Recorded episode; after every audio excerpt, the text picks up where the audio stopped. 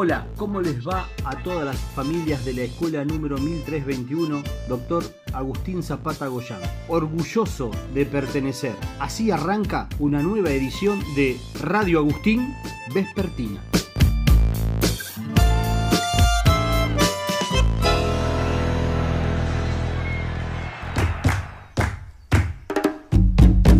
Continuamos con la semana de mayo, 20 de mayo de 1810.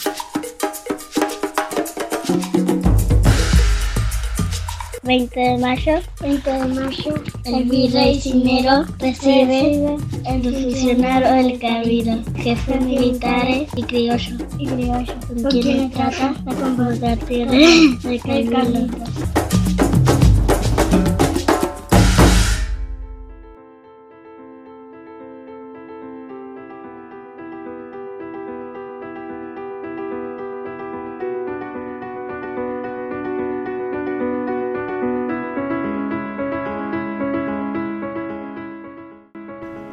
Efemérides deportivas internacionales por Radio Agustín Vespertina.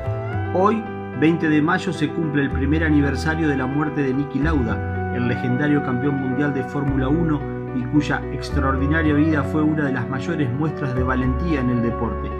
Niki Lauda, tres veces campeón del mundo de Fórmula 1, murió un 20 de mayo de 2019 a los 70 años. Sus logros únicos como deportista son y serán inolvidables, su incansable entusiasmo por el deporte, su sencillez y su valentía siguen siendo un modelo a seguir y un punto de referencia para todos nosotros, dijo la familia en el comunicado que anunciaba su fallecimiento. Durante su carrera, Lauda ganó el título mundial con Ferrari en 1975 y 1977 y con McLaren en 1984, convirtiéndose en uno de los pilotos con más temple de la categoría.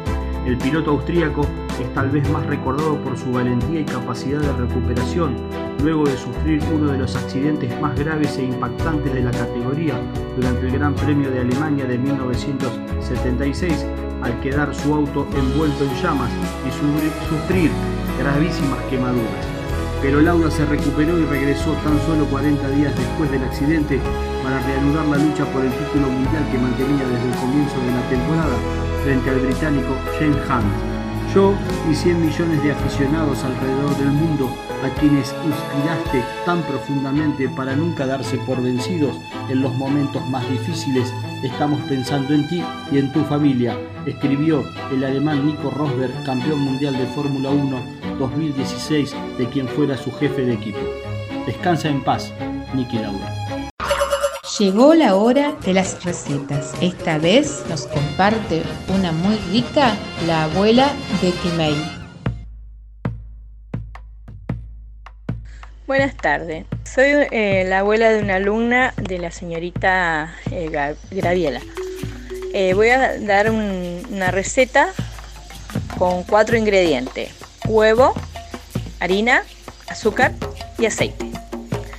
Cuatro huevos 120 eh, gramos de azúcar, 120 gramos de harina aludante y una cucharadita de aceite.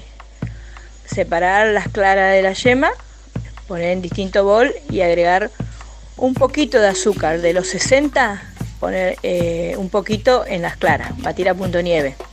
En la yema, poner toda el azúcar, digamos los 60 gramos de lo que le pertenece a cada tazón y agregarle un chorro de aceite, agregarle ralladura de limón, naranja, limón, vainilla, lo que le guste a ustedes. Y la yema tiene que estar eh, bien batida, bien cremosa.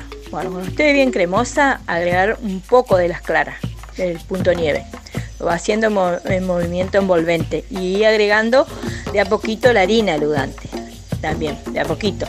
En tres cuatro partes lo que puedan agregarlo a los 120, que no se haga así grumo. Bueno, y así, va agregando hasta que termina. Va agregando un poquito de las claras punto nieve, un poquito con, la harina y así va haciendo envolvente hasta que termina. Después eh, lo pone en un molde, qué sé yo, 20 centímetros de alto, por cualquier molde que tengan redondo. Y le va a salir un bizcochuelo esponjoso.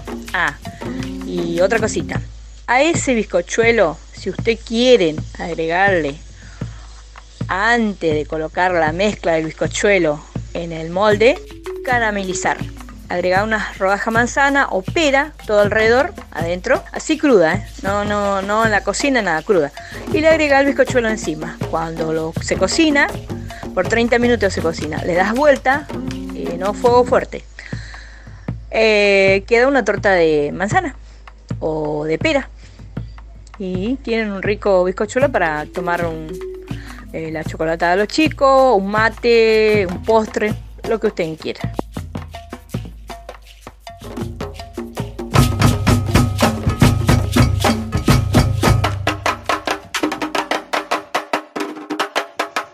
Radio Agustín arranca una nueva sección, acertijos y adivinanzas para tu humor e inteligencia.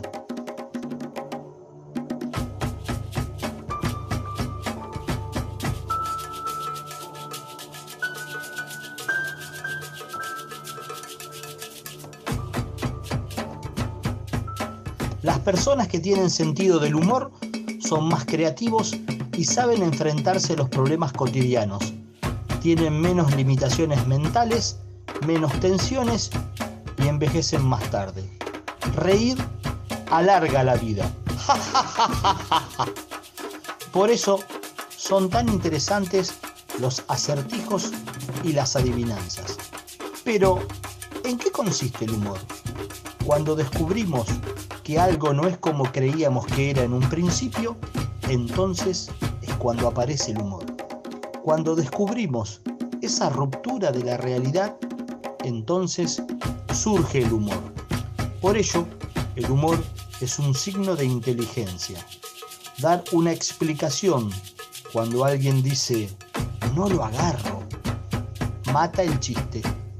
Si se ha de explicar, pierde la gracia. Por eso, precisamente preferimos las bromas sobre temas que dominamos. Nos parecen más graciosas ya que el humor tiene un componente totalmente cultural y de conocimiento. No nos hacen gracia las mismas cosas aquí que en China. El humor es síntoma de inteligencia, así que para todos aquellos seres inteligentes que compartimos un entorno cultural similar, hoy les proponemos tres acertijos. Si quieren ser más felices, pasar un buen rato, vivir largamente y ejercitar su cerebro, intentar resolver estos acertijos. Y si no los resuelves, no pasa nada. Las soluciones las encontrarán después de cada uno. Éxitos. Empezamos. Acertijo número uno. Si un tren eléctrico va de norte a sur, ¿hacia qué lado echará el humo?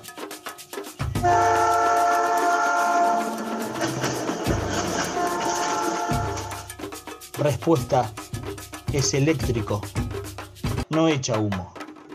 Acertijo número 2. Un niño y un pato nacieron el mismo día. Al cabo de un año, ¿quién es más grande? Respuesta el pato. Este tiene un año y pico. Acertijo número 3. Estás escapando de un laberinto y hay tres puertas frente a ti. La puerta de la izquierda conduce al infierno. La puerta en el centro te lleva a un asesino mortal. La puerta de la derecha te conduce a un león que no ha comido en tres meses. ¿Qué puerta eliges? Respuesta, la del león, porque este estaría muerto después de no comer durante tres meses.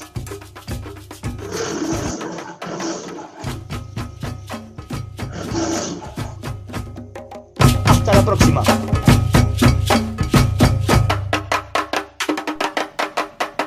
Todo tiene un comienzo y un final. No se olviden, no se quiere la escuela porque es linda, es linda porque se la quiere.